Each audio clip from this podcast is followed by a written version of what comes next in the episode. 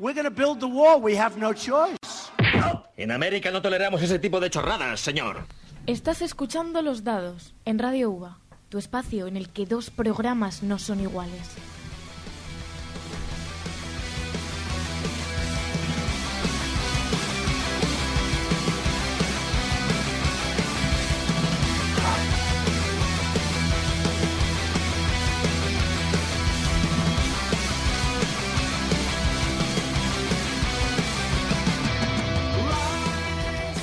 Bienvenidos a Los Dados, el único programa en Radio UVA donde los temas los elige la suerte. Hoy en este estudio no me acompañan. He conseguido arrastrar, mejor dicho, a todo el equipo completo de los dados sorprendentemente. A ver, ¿a quién le gustaría unirse a nuestro equipo? Empezamos con un hombre de letras y números. 27. Pablo Núñez, muy buenas tardes. ¿Yo? ¿Yo?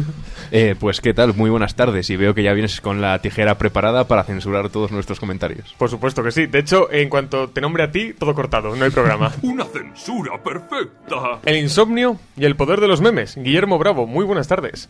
Muy buenas tardes, chicos. ¿Qué tal estáis? Madre mía, esto está muy concurrido, ¿no? Has tenido mérito de poder juntar a tantas personas a la vez sin recurrir al secuestro. Solo tiene el mérito de ser un bocazas. O, o apagarles. Bueno, ¿qué tal la parte técnica, que es el poder? ¿Qué tal se siente en el poder? Yo solo veo botones. Voy a empezar a tocarlos todos. ¿Cómo debería ser? ¡Vamos! ¿Quieres malgastar tu vida rodeado de una pandilla de patosos con acné? Un experto en las políticas de Tony, Álvaro Nieto, muy buenas tardes. Buenas tardes, pues sí, eh, cada vez eh, más eh, de Donny, de, de Kim Jong-un, de todos los eh, dictadores presidentes democráticos, entre comillas. Del nuevo je- eje del mal, como, del mal, denominó, como efectivamente. denominó George Bush Jr. Eje occidente-oriente del mar. M- Muy divertido. Exactamente, sí. Eh, aquí no se puede estar en calzoncillos. Una adorable poeta que ha desarrollado el síndrome de Estocolmo, Irene de Witt, muy buenas, tardes. a todos, ¿qué tal estáis? Yo estoy aquí muy contenta de estar con vosotros.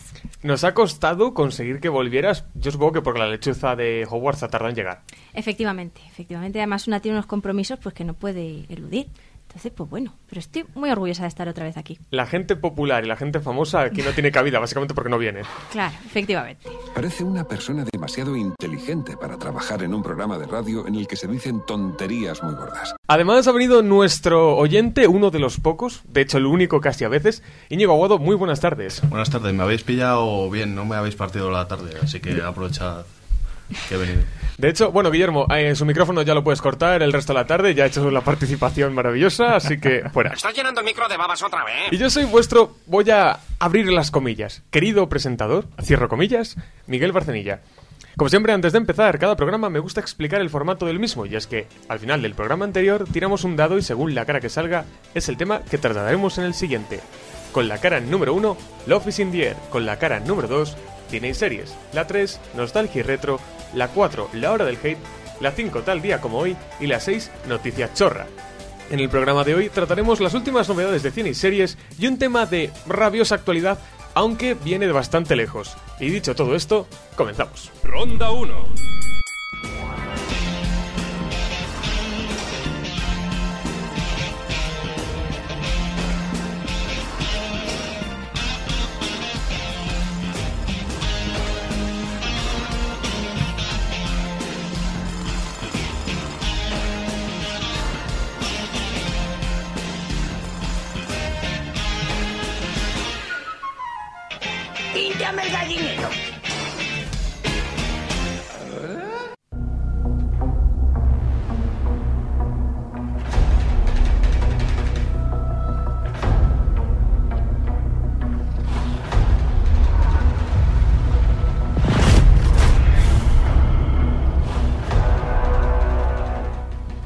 Mí se me siguen poniendo los pelos de punta con este pedazo de tema, que encima solo es el del tráiler, luego en la serie ni siquiera sale de momento.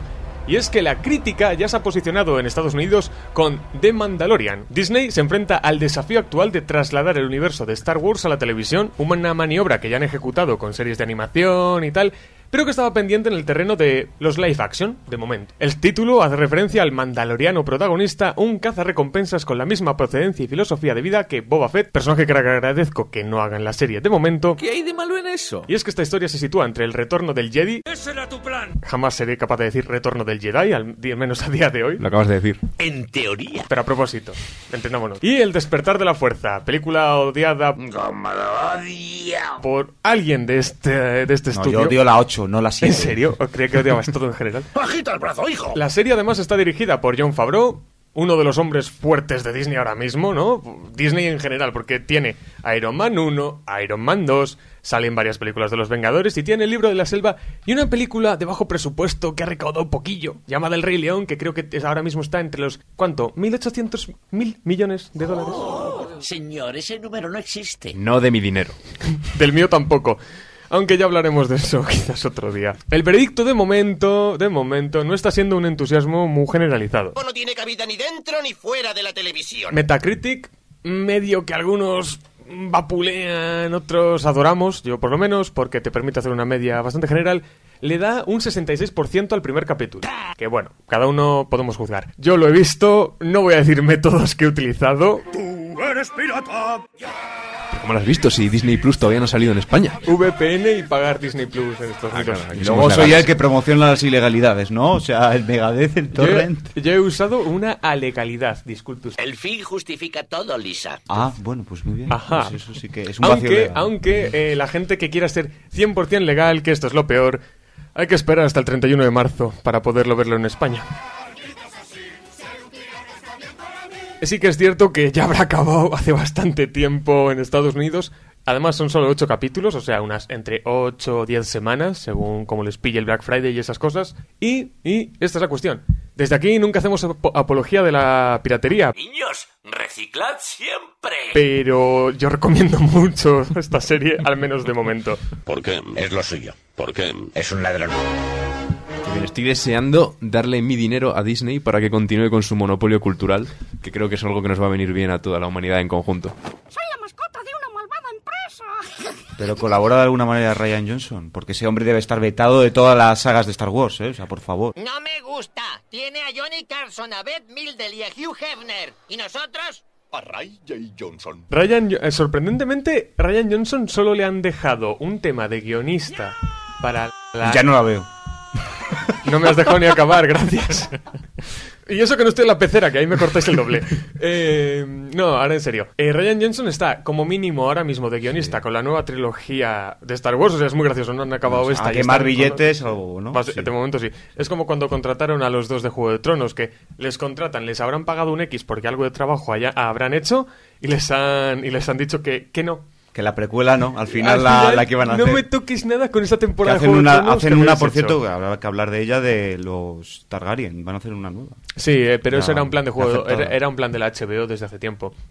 Ramificar y hacer, marcarse un Disney, Esto sí que me hace sonreír. nunca mejor dicho, eh, dándole un poco de ramificación a Juego de Tronos. Pero sí que es cierto, quiero aprovechar un poco todo esto, por, ese, por eso lo he traído. Muy buena serie, tienes además a Pedro Pascal, la, la víbora roja de Juego de Tronos, haciendo de El Mandaloriano. Muy bien, Y le muy pega, bien. le pega. Muchos efectos digitales muy bien hechos y luego, sorprendentemente, muchos efectos prácticos. Entonces, yo para mí, repito, este primer capítulo es algo que marca un terreno muy bueno para una buena franquicia. Sí que es cierto, me sorprende eso, ¿no? Un 66%. Vamos a ser objetivos y es un poco como cuando te quejas a un profesor por tu nota. Me gustaría ver las explicaciones Es- que dan. Esta serie es la primera que hacen en plan de que no es animada. O sea, es la primera que hacen de Star Wars que- con personajes. Es el primer gran proyecto y de hecho es el primer book insignia de, de Disney Plus, porque todo lo demás que tienen todavía es material que ya han sacado anteriormente, películas, series, etcétera. Este es el primer material exclusivo de Disney Plus. Exclusiones. Eh, bueno, aún así, lo de siempre. Hay dos tipos de personas, ¿no? Los que van a pagar y los que llevan un sombrero y patapalo. Ahí lo dejo. Y también están los que pretenden, pretenden ignorarlo completamente. Pero bueno. ¿Hablas, Eh, ¿Hablas por ti? Sí, y bueno, cuando hablemos de la siguiente noticia daremos más Ya, razones. una cosa, ya para un poco profundizar en lo que es la temática Star Wars, yo es que no lo veo que atraiga mucho esto de los mandalorianos. eh. Yo creo que sería más interesante hacer una serie de Obi-Wan o, La capacidad de hablar no te hace inteligente. o como han querido hacer, quiere hacer una, Sí, quiere lo hacer una película, yo creo. De... No sé si creo que no se les ha ocurrido lo de hacer una serie de Obi-Wan. Vaya, que- no, Iban a hacer una película, creo que de Boba Fett, si no me recuerdo mal, lo cancelaron. Es bastante Entonces, probable, esto, es ¿no? bastante probable eso, que tuvieran un plan de hacer algo de Boba Fett y lo traspasarán a Ah, hacer una serie. Porque es cierto que, en este sentido, Disney ha sido sorprendentemente muy inteligente De repente pareces inteligente. y ha querido empezar su servicio de streaming con un book insignia propio. Ha querido hacer un poco lo de Netflix. No lo de Netflix, porque Netflix tardó mucho en empezar a tener buques insignia, pero Mm. bien. Aún así, también es verdad que lo, ahora que has nombrado, habéis comentado, ¿no? Lo de Obi-Wan, están planeando serie. No, de hecho está confirmada. Anda ya, ¿quién te lo ha dicho? Nelson. Ah, perfecto. Con Iwan McGregor, además de... Ah, dices Dios en la Tierra. Sí, y esa sería la única razón por la cual Disney me puede sacar los cuartos al menos durante un mes o dos. Sería para ver esa serie solo por ver a mi ídolo Iwan McGregor repitiendo uno de los mejores, bueno, el mejor papel de la trilogía de las precuelas, con diferencia. ¿Me quieres decir que Natalie Portman lo hizo mal? No tan bien como Iwan McGregor. Nosotros nos tomamos un pequeño descanso y continuamos en los dados, en Radio Uva. En directo desde Springfield, la capital del espectáculo del estado. que gobiernan los británicos y prohíben el sistema métrico. Nosotros, nosotros, quien descubrió la Atlántida y contacta con alienígenas. Nosotros, nosotros. Memes de los Simpson en los dados. No me lo creo. Esa serie creo que aquí no le gusta a nadie, ¿no? En este programa, ¿no? La verdad es que no. No, ¿qué va? Aunque nos gusta en un formato un poco más clásico.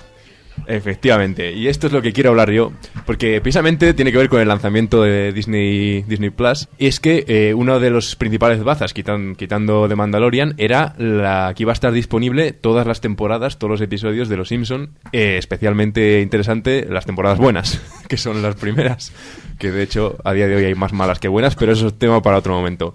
El caso es que, como imagino que la mayoría de la gente sabe, La gente cambia más. antes la- el contenido televisivo se producía en formato 4.3, es decir, eh, una proporción, una relación de aspecto de, eh, de ancho 4, alto 3. Para que nos hagamos una idea, más cuadrado que Eh, exacto. rectangular. Para el cateto medio como yo, en, en grabar en vertical. Básicamente. No, no, no, no, no. llegaba a eso.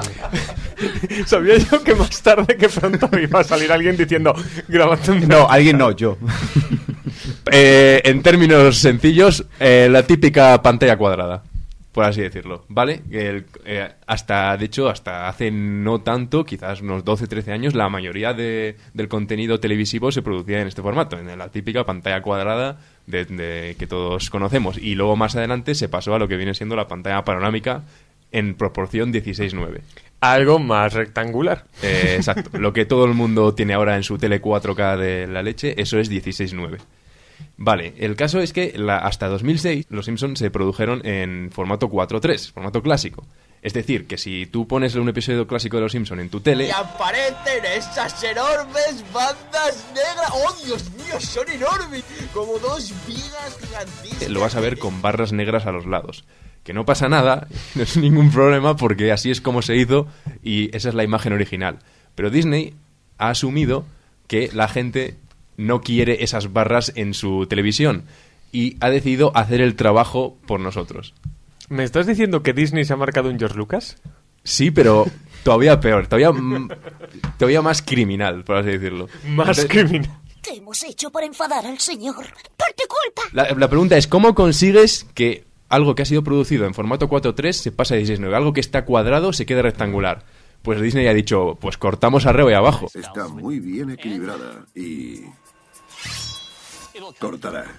Pero eh, esto es para hacer un programa propio de la hora del hate, de la gente, Sí, sí. esas clases de secta que hay de, no, es que hay, pocos píxeles y pónmelo en, en 1080 o en 4K o en 8K o en su madre, o sea, de verdad. Exacto. Eh, pero la gente no sabe ver una cosa clásica en la resolución original, No. que tiene que estirarla como un chicle para Pero que ya- se vea bien. Y, o- ya no temas de resolución, Es que es porque se, puede, se puede subir una resolución y hacerlo más atractivo. El problema es cuando cogen y lo estiran como un Eso chicle. es prostituir el, el contenido original. Lo peor es que es una mezcla de las dos cosas. Han cortado arriba y abajo la imagen y en algunos casos también le han estirado la típica visión que parece que está todo el mundo gordo. Y no soy gordo, es el metabolismo. Pues lo, lo han hecho, han hecho las dos cosas. O sea, han hecho un, un atentado. Un atentado que debía ser penado en un, por un tribunal de guerra contra una serie clásica, o probablemente las mejores series de la historia de Son los televisión. intensitos, pero de los píxeles, La han, igual. la han- la han arruinado El peor episodio de la historia. para siempre. El peor episodio de la historia. Ya estamos. Como han hecho, como, como han hecho lo que, le han, lo que le han hecho a Mickey Rourke, ya me enfado para siempre. Pero en serio, tenéis que.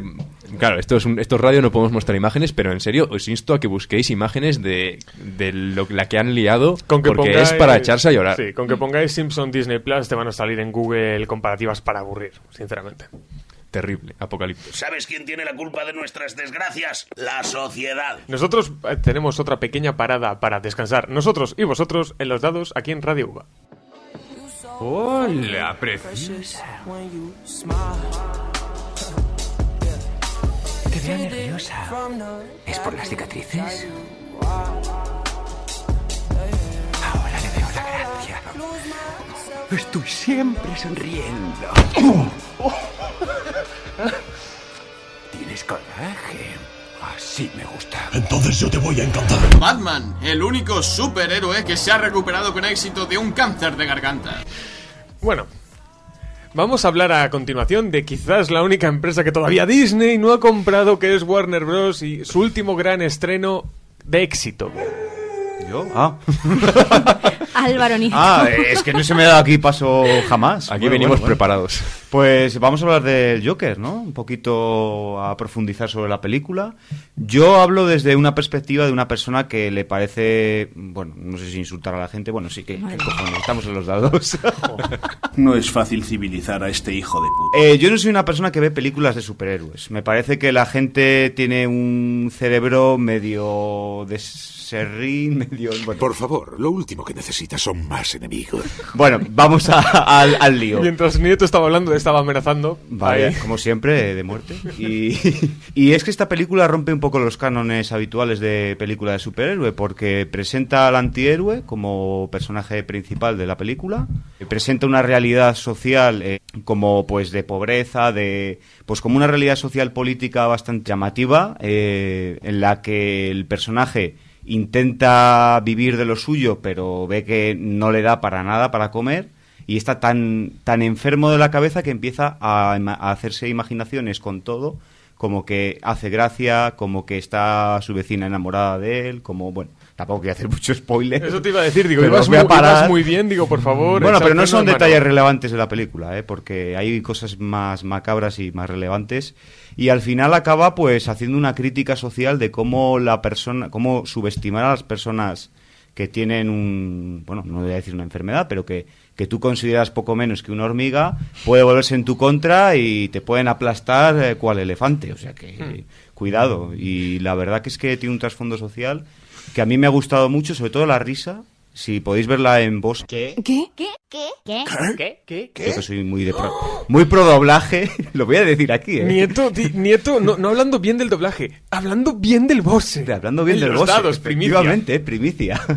Pues si la podéis ver en, en versión original, mejor, porque es que además se da, aparte de notarse pues un poco lo que es la actuación de Joaquín Phoenix, eh, todo, pues la risa, la risa triste del personaje, eh, dramática, pues se nota mucho más y realmente pues llegas a pues no voy a decir eh, a apoyar lo que hace, obviamente, porque yo creo que todos estamos bien de aquí, pero sí llegas a entenderle en cierta manera el grado de desesperación que llega de, de todo lo que le pasa y, y bueno, un poco, pues, eh, a ver, tiene un poco la flipada esa de que todos se, le apoyan, todos los payasos, por así decirlo, pero tiene un mensaje social muy, muy profundo y a mí me gustó, ¿eh? realmente es bastante interesante. Bueno, yo estoy de acuerdo con Nieto en lo de la versión original. Doble primicia, Irene de Witt, de acuerdo con Álvaro Nieto en los dados. Porque promoción, soy logopeda experta en voz y entonces yo creo que, que darle la relevancia que tiene la voz a la identidad no solamente eh, de una persona, sino como herramienta para para ponerte en la piel de otra, de otra, ¿no? Y de, de crear un personaje es fundamental e importante. Y sí que es verdad que la risa, Joaquín Phoenix, sí que comentó que fue un aspecto que le costó muchísimo trabajar a la hora de, de enfrentarse en este proyecto, ¿no? Entonces, estoy de acuerdo contigo, Nieto. Ya es tarde, nena, lo has dicho. Me ha fascinado cómo cuentas Oh. tú esto de... No, espérate. Aún no he acabado contigo ni lo sueñes. Espérate, no he acabado. De gente que tratas como no menos que una hormiga. ¿Tú, tú vas así por la vida tratando a la gente como, No, como yo- hormigas? No, no, no, no, no. Yo respeto a todo el mundo por igual. Ah, bueno, Aquí sí, tengo ya- al presentador al lado que los odia todo por igual y yo les respeto a todos por igual. A ver, los dados, el programa del hate. Si es que es... No, pero es, con, con tal, no sé... mm, estamos en la radio, entonces es, es difícil eh, que la gente visualice en su cabeza lo, lo que es lo que queremos expresar. Entonces, por eso pongo, hago a, a metáforas, hago para que la gente vea lo que es la, la película sin hacer spoiler. ¿eh? Fíjate, no, es verdad, hay que- darte un 10. Bueno, pues eh, yo estoy de acuerdo. Creo que en esta película lo que está sucediendo es que se está justif no justificando, está explicando el carácter del Joker desde una perspectiva humana, desde la perspectiva de la locura. Y está muy bien porque, bueno, pues mm, también conciencia un poco sobre las patologías y las, la enfermedad mental. No sé si de la si dan un, un resultado muy muy apropiado, ¿no? Mm, Quiero decir, porque bueno, llega un punto de la película donde todo se, se desmadra, ¿no? Y como que eh, la tensión cinematográfica se alcanza, pues bueno, por, por las decisiones de- del propio personaje, ¿no? Para solventarlo. Pero, pero bueno, a mí me ha gustado muchísimo la película. Eh, hay gente que la critica porque sí que es verdad, precisamente por lo que, lo que hemos dicho al principio, se aleja de una película de superhéroes eh, al uso, pero, pero a mí me ha gustado mucho.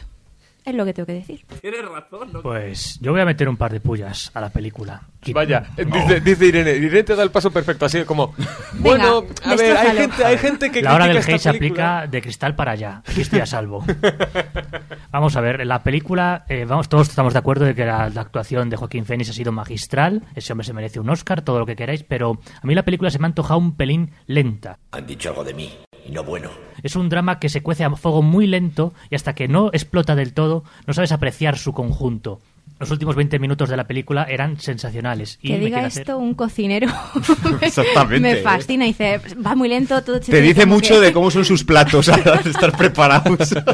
y luego trabajo en comida rápida. Bueno, Guillermo, termina que luego yo también te voy a hacer. No os voy a dar hambre, no os preocupéis. Por favor, no. Eh, luego, aparte, esta es una aproximación del Joker que se ha intentado explorar en los cómics, pero a lo largo de estos últimos años hemos tenido mil aspectos del Joker distintos, desde el, el jefe de la mafia más clásico a un criminal normal, luego a un estratega, luego a una mente brillante y luego ya al completo perturbado. O sea, a mí me gustan estos orígenes, pero me da pena el pensar, ¿qué va a pasar ahora? ¿Cuál es el futuro de esto? ¿Van a hacer una segunda parte dentro de 30 años ya con Batman adulto? ¿O qué van a hacer? ¿Dónde está el detolador? Pues yo espero que no, ¿eh? porque esta película es de cierre. O sea, no, Hmm. si hacen una secuela lo van a estropear. Siempre segundas partes nunca fueron buenas. Entonces esta película... A mí no me importaría volver a ver a, a Joaquin Phoenix en el- la piel del Joker, pero porque para mí ha sido un disfrute. O sea, tú lo que denominas em, esa lentitud a la hora de, de cocinar, si podemos utilizar esa metáfora, eh, una narración audiovisual, eh, que a mí me parece fundamental, ¿no? Porque es como vas presentando poco a poco, o sea, también vas deleitando de alguna manera al, al público, desde mi perspectiva. Que además, Joaquin Phoenix aquí no solamente se ha currado muchísimo a nivel emocional el personaje, o sea, los baile- el baile que, ha- que hace es fascinante, a mí me encanta. Bueno, es que yo estoy enamorada No de sé, este si, hombre. no sé si perdió 15 kilos o por ahí, ¿eh? Una bestialidad. barbaridad. Ya estamos haciéndose el un Christian Bale, de verdad. No, Qué no, poco o sea, sano debe ser eso.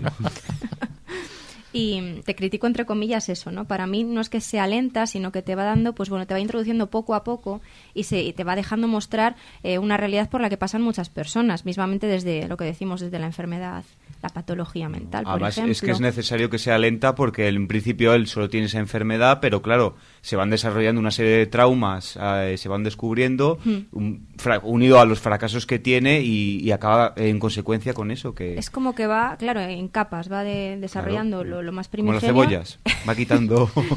bueno, yo creo que aquí va poniendo intensidad ¿no? al, al Sí. personaje y acaba totalmente en, en la, la locura.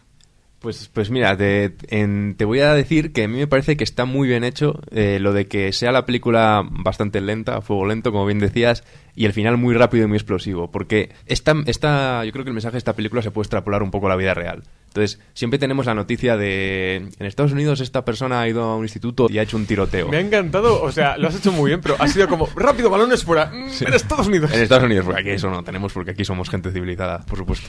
Eh, entonces, y dices, este tiroteo es muy rápido, ocurre durante muy poco tiempo, un montón de muertos y es como algo explosivo. Pero claro, lo que no sabemos es que detrás de ese tiroteo es muy probable que haya habido años de bullying, años de enfermedad mental, años de acoso a esta persona. Entonces, eh, no es algo que, que sea inmediato. Por tanto, esta película creo que muestra muy bien el hecho de que nadie salta de esa forma de repente. Sí, que esa impulsividad no se ve, está jus- no justificada, se explica, ¿no? Por- Sí, es como, es- exacto, es, Es como una especie de explicación de por qué la gente puede llegar a hacer eso. Es que la gente no nace buena o mala, la gente se corrompe o se va mm, haciendo mejor persona según el ritmo de su vida, vamos. Vaya, o sea que el, hombre no es un lobo para el hombre. Ay, siempre tienes que salir con algo de los indios. Sí, sí, más o menos eso. Sí. Yo tengo mi propia filosofía. A ver, ya haremos una sección. Dejemos la filosofía por un lado y dejemos al señor Sigmund Freud por otra. Y no sé si nuestro invitado quiere rematar toda esta conversación acerca de películas de superhéroes y en este caso quizás las películas de superhéroe más, mejor dicho, menos de superhéroes.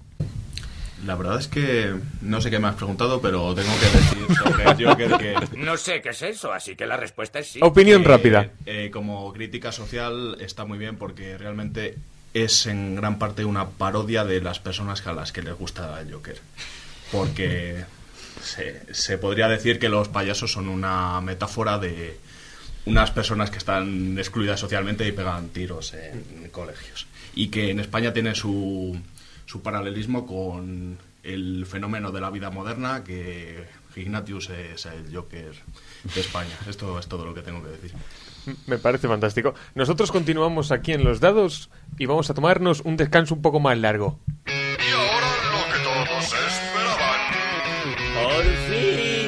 Bueno, Pablo, en este día tan fantástico de cine y series que, cara, que nunca ha salido, ¿qué me traes? Pues algo que no tiene nada que ver con el tema. Qué raro. A diferencia de la semana pasada, donde os traía My Chemical Romance, un grupo bastante mainstream, por, con razón de su nuevo concierto y nueva gira, ahora os traigo un grupo que descubrí en el blog de Bandcamp, ¿Qué diantres es eso? que, que es lo más, o sea, lo más indie que te puedas imaginar, que no los conocen ni en sorprendentemente, su casa. sorprendentemente, el blog de Bandcamp lo conozco. que no que probablemente no los conozcan ni en su casa, que es un grupo americano de rock gótico, se llama Secret Shame y bueno, pues tiene un rollo así muy death rock que mola bastante y la canción que os traigo se llama Gift. Chicos, eh, la productora no aprueba algunas de vuestras letras. ¿Os importaría cambiarlas un poco? Ni lo sueñes, payaso.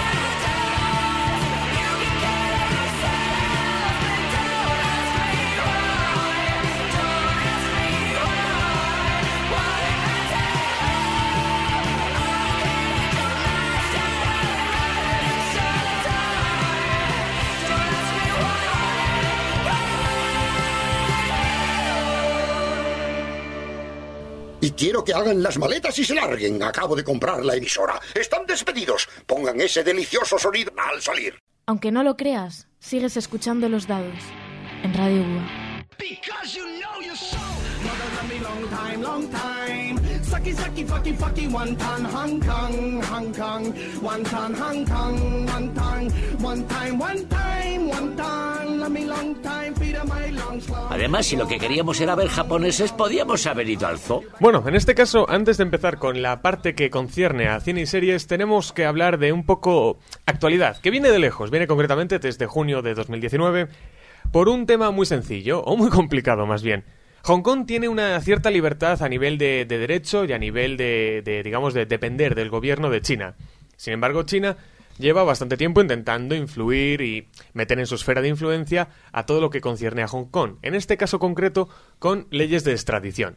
Voy a dejar que Nieto explique qué es la extradición. ¿Por qué no? ¿Estudiar no te sirve de nada? La extradición quiere decir que cuando está encendido. Sí. Ah, vale. Por, por una vez no me estoy comiendo el micro, ¿eh? ya es raro aquí. Pues la extradición quiere decir cuan- que cuando una persona eh, no cumple las leyes del país, se la manda a su país de origen. Es tan sencillo como eso. Especialmente si yo, por ejemplo, soy chino, cometo crímenes en China, me voy a refugiar a Hong Kong y China quiere... No tiene por qué cometer crímenes, a lo mejor te has dejado la- el pasaporte en tu casa. Por ¿eh? ejemplo, sí, sí, pues bueno. Me reafirmo en mi insulto étnico. Pero entendamos que China lo justifica en este caso, Pero, ¿no? chicos, Como- hay una cosa llamada embajadas y consulados. ¿eh? Para empezar, exactamente. La cuestión, la cuestión es que China quiere eso, eh, aumentar su esfera de influencia y eso que va de país democrático cuando obviamente no lo es. ¡Es Chinatown! ¿Qué ocurre con esto? ¿Qué ocurre con esto? Las cosas, como siempre, eh, están interconectadas a muchos niveles. Y en este caso, pues la industria de Hollywood, más concretamente, aunque luego hay muchas más, ha decidido una jugada un tanto fea respecto a China. Claro, la cosa es que el, el dulce, dulce dinero chino está ahí. Mil, mil millones de personas. Está, eh, exacto. Tenemos un mercado gigantesco que, por supuesto, en su codicia más absoluta, las compañías culturales hegemónicas quieren, quieren sacar todo lo que puedan. Entonces han visto que en los últimos tiempos el gobierno chino les está permitiendo que se metan en este mercado. Pero claro, ¿qué pasa con el gobierno chino? Que tú con el gobierno chino tienes que ir de puntillas. Tienes que ir como pisando huevos. ¿Por qué? Porque el gobierno chino se ofende muy fácilmente como le critiques lo más mínimo y cuando digo lo más mínimo quiero decir llegando a niveles absolutamente ridículos. En plan no puedes mencionar absolutamente nada no ni siquiera negativo sobre el gobierno chino. Hay ciertas palabras que ni siquiera puedes mencionar en tu película de Hollywood si quieres vendérsela a China y obtener esos millones de dólares de beneficio. Entonces, ¿qué pasa? Pues que un montón de compañías como Disney, de la cual ya hemos hablado poco hoy, eh, han- se han bajado los pantalones y, por supuesto, que se han autocensurado en, todas, en su propio contenido con el objetivo de conseguir ese dinero chino, llegando a... Voy a poner un ejemplo, que lo hablábamos antes a micro, a micro cerrado, eh, un ejemplo que a mí me indigna y a la vez me hace gracia, que es que en Doctor Extraño hay un personaje que, que es The Ancient One, el, el anciano parece ser, según hemos mirado, en, en- se dice en- Buena labor de documentación de Irene. en, es- en la versión española, que originalmente en los cómics este personaje es de Tíbet. Tíbet se consideraba bastante independiente. ¿Y qué le pasó? Tíbet es una palabra que no se puede mencionar en China porque ese sitio no Vaya, existe. ¿Qué es eso? vaya. ¿Qué es eso? ¿Qué es Vaya. eso? Y, y claro, entonces dijeron, dijeron los de Disney, ¿cómo vamos a hacer cambiar a este personaje sin que la gente nos lo eche en cara? Solo salvar a nuestro amado dictador comunista. Y dijeron, pues vamos a decir que este personaje era un estereotipo racista. ¿Son comunistas? ¿Y por qué he visto un libre comercio? Y vamos, a, y vamos a cambiarlo por una mujer de origen celta, según dicen en la película. Y claro, entonces, además de arrodillarnos ante Winnie the Pooh, nos... Explica el meme, explícalo. Ya no vale, lo has nombrado, tienes que Ah, explicarlo. ahora, ahora lo explico. Además de, arrodillar- de arrodillarnos ante Winnie the Pooh, lo podemos vender como una victoria moral. Hemos cambiado un estereotipo racista por una mujer. ¡Qué progresamos! Esta película es demasiado complicada. Quiero matizar un poco. Atento, atento a lo que te exige el gobierno de China de forma genérica para lo que acaba de comentar Pablo. Requisitos. Reflejar los mejores logros culturales mundiales y representar los últimos logros artísticos y tecnológicos en el cine mundial contemporáneo. ¿China te suelta esto? y tú ya allí te apañes. Pues ahora pienso montar mi propio parque de atracciones, con casinos y furcias. Es, es que, es, marav- es que es maravilloso. Vamos a explicar lo de Winnie the Pooh. Por favor. Pues resulta, es muy graciosa la historia, que al parecer en China hubo un meme interno en el cual eh, comparaban una foto, una foto del presidente chino con un, con un dibujo, un fotograma creo, de una película de, de Winnie the Pooh y eso se convirtió en un meme viral y pues parece ser que al presidente no le hizo mucha gracia y se llegó al punto de que se, la presencia de Winnie the Pooh se ha eliminado de China. Si tú lo buscas en... Ahora no caigo cómo se llama el, el equivalente a Google en China, pero Pues con su equivalente mexicano no sindicado. eh, el buscador principal de China, porque por supuesto que Google no lo puedes usar en China. Por supuesto. Eh, Eso es libertad. Si buscas Winnie the Pooh, no sale nada. Ese concepto no existe. ¿Qué es eso? No, Winnie the Pooh, no, no sabemos lo que es. Mm. Y de ahí que ahora se haya hecho el meme ya viral en todo el mundo de equiparar al presidente de China con... Tú, tú en China no, no puedes eh, criticar nada del gobierno de China ni de China porque si no te dejan producir. De hecho, eh, era lo que quería comentar un poco para, para ir- ver cómo se atan todos estos cabos. Al parecer, nuestros líderes no lo saben todo. En ese caso pondré todo en entredicho. La- lo que son las actuales manifestaciones genéricas de, y generalizadas de Hong Kong van por muchas partes. La primera es esto, lo de querer China tener su esfera de influencia total sobre Hong Kong y además todo el tema de la constante videovigilancia y el rastreo de caras, tú imagínate. Ahí lo tenemos, en las barras. Cógelo vivo. ¿No sería mejor irte a un Chinatown con todos los chinos y, pro- y hacer como que es China y producirlo ahí? ¿Qué te crees tú eso? No, no, pero se va- ¿quién se va a dar cuenta? Me, ha dado, me has dado O un pie maravilloso. ¿Sabes, no. lo que hace, ¿Sabes lo que hace Hollywood para sacar aún más películas en China? Porque están limitados a día de hoy a solo 34 estrenos al año. ¿Qué? crees que hacen? Rápidamente, lo has dicho Eh, tú. gra- es que grabar en Chinatown. Eh, más o menos, más o menos. No, lo que hacen es, de repente, te dicen que es una coproducción. Y todo el mundo está contento. Y, y- y es verdad, no, no es que te digan, es que hacen una coproducción, cogen a... O sea, que graban dos escenas en China y el resto en Estados Unidos. Sí, exactamente. De hecho, todo el último tercio de la penúltima película de Transformers, por ejemplo, Dios, ojalá no lo hayáis visto, de repente es en China. Casualidad Pues de la aquí, vida. aquí podíamos hacer lo mismo. Podíamos grabar unas escenitas en China y otras tantas en Soria y así damos vidilla a la provincia. Oye, me estás comparando los campos. Teruel existe, Teruel Me estás existe. comparando, me estás comparando, nieto, me estás comparando los campos de arroz con el desierto de Soria. Imagínate Con 20 los 20.000 terrenos de Soria. 20.000 chinos en Soria y en Teruel. y un montón de y un montón de sorianos en China. Los 10 de ellos. Sí, un montón, un poco Bueno, particular. Lo que ha dicho Pablo, eso, lo- los 10 y cada uno de un padre y una Hay que madre. dar vidilla a España vacía. Es que es así. Por supuesto. De hecho, cuidado, cuidado que nos copian la idea y, el- y empezamos con el cine español con coproducción en China. En verdad este hombre es el puto amo, ¿eh? Bueno, al mismo tiempo de esto, que es el, el- el gran problemón, claro, eh, lo ha indicado Pablo antes muy levemente, pero obviamente no es Hollywood solo quien está, Los asquerosos productores de Hollywood. eh, digámoslo así, cediendo a China. Tenemos muchas otras empresas que de- son como la NBA, donde comentarios hacia Trump a tope, política de repente, ellos son los grandes entendidos de la política, pero cuando les preguntan públicamente o incluso personalmente sobre China, ahí se callan, no tienen ni idea. ¿Por qué podrá ser? Yo os lo dejo al oyente medio y que me cuente. China, China, China, China, China, China, China. Y Blizzard tiene quizás uno de estos casos particulares donde el asco que me produce se queda muy corto. Es de, eso sería de, de- de roja directa. Y tú dirás, Nieto, ¿por qué? Me ha gustado, me mira con Sí, cara sí, de... o sea, el que odio soy yo y tú de repente estás odiando de Sí. una manera Hoy me- hoy- gratuita. Hoy, me he levantado con mucho hate, es lo que tiene. Es el mundo al revés entonces. ¿Qué crees, Nieto? Eh, Blizzard, ¿sabes qué empresa es, no? ¿Te lo explico? Sí, la de... ¿Cómo se llama el videojuego? StarCraft, ¿no? Era la que hizo Blizzard. No me preguntes, solo soy una chica. Eh, cual. Es una de las es una de las empresas potentes ahora de, de videojuegos con muchas franquicias en activo, con millones y millones y millones de seguidores, de ventas, etcétera. La cuestión es que en un campeonato de, de eSports cogió y un chico que estaba jugando cogió y dijo Free Hong Kong. Eh, no, no un chico cualquiera, el ganador. El ganador, cierto, cierto. Los ganadores se van a casa y follan con la reina del baile. ¿Qué crees que le han hecho? Dijo fake Hong Kong. F- fake no, free. Ah, Free Hong Kong. Liberad Hong Kong. Pues no sé. le- Ese, ese C2 ahí bueno. No sé, le, le harían la tortura china, la de las cosquillas, ¿no? Mm, Vale, algo más legal. Pues te digo lo que le hicieron. Le quitaron el dinero del premio. Le, El premio. Le suspendieron durante un año y, atención, suspendieron también a, los dos perso- a las dos personas que le estaban entrevistando que no habían hecho nada solo por Su estar trabajo. ahí. Tú tus hijos y los hijos de tus hijos. Pero aquí viene la jugada, aquí viene la jugada. Ves claramente cómo los que le están entrevistando están no cara a cara, sino que están en una cámara aparte, pero están pues por radiofrecuencia, vamos, de forma normal. Cuando el chico este dijo lo de Free Hong Kong, les ves intentando deslizarse sobre debajo de la mesa para que luego al volver la cámara no, no- no salieran. Mantén la cara de asombro y ve acercándote a la tarta despacito. O sea, si tú me dirás, ¿no? Eh, que esta empresa no está nada influenciada por China. Nada, cero.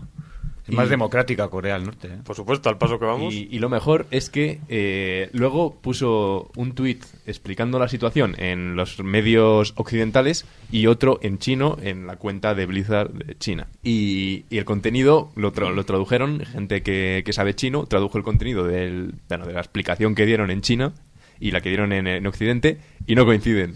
La explicación de Occidente es en, plan, es en plan mucho más así, mucho más En política. general, sí, en Más general, real, ¿no? sí. Sí, No, no, China- no, no, no, no. la- el resumen es, el resumen es, Blizzard hace una jugada muy típica que es la de, este chico para participar aquí tenía un contrato en el que A, B, C y D. No puedes decir A, B, C y D o no puedes hacer esto, esto y esto. No puedes hacer comentarios políticos, por ejemplo. Claro, este chico dijo Free Hong Kong, Free Hong Kong. Pero el poncho, Es como si yo voy a, a las Olimpiadas y digo libertad de presos políticos. Pues, y son en Madrid las Pero Olimpiadas. El caso es que lo vendieron como algo eh, sin, sin color, por así decirlo. En plan, no se pueden hacer comentarios políticos en las entrevistas en un torneo de, de nuestros que organizamos Hombre, nosotros. En parte tienen razón. ¿eh? Pero sin embargo, la dictadura, ¿eh? en la versión china pusieron, y esto no me lo estoy inventando, Blizzard se compromete a mantener el honor de China. Repito, repito, repito la frase clave El de honor. China, ¿eh? Repito la frase clave de China de antes. O de hecho voy a dejar que nuestra querida Irene diga la frase clave. Ah, qué voz tan potente. Ay, reflejar los mejores logros culturales mundiales y representar los últimos logros artísticos y tecnológicos en el cine mundial contemporáneo.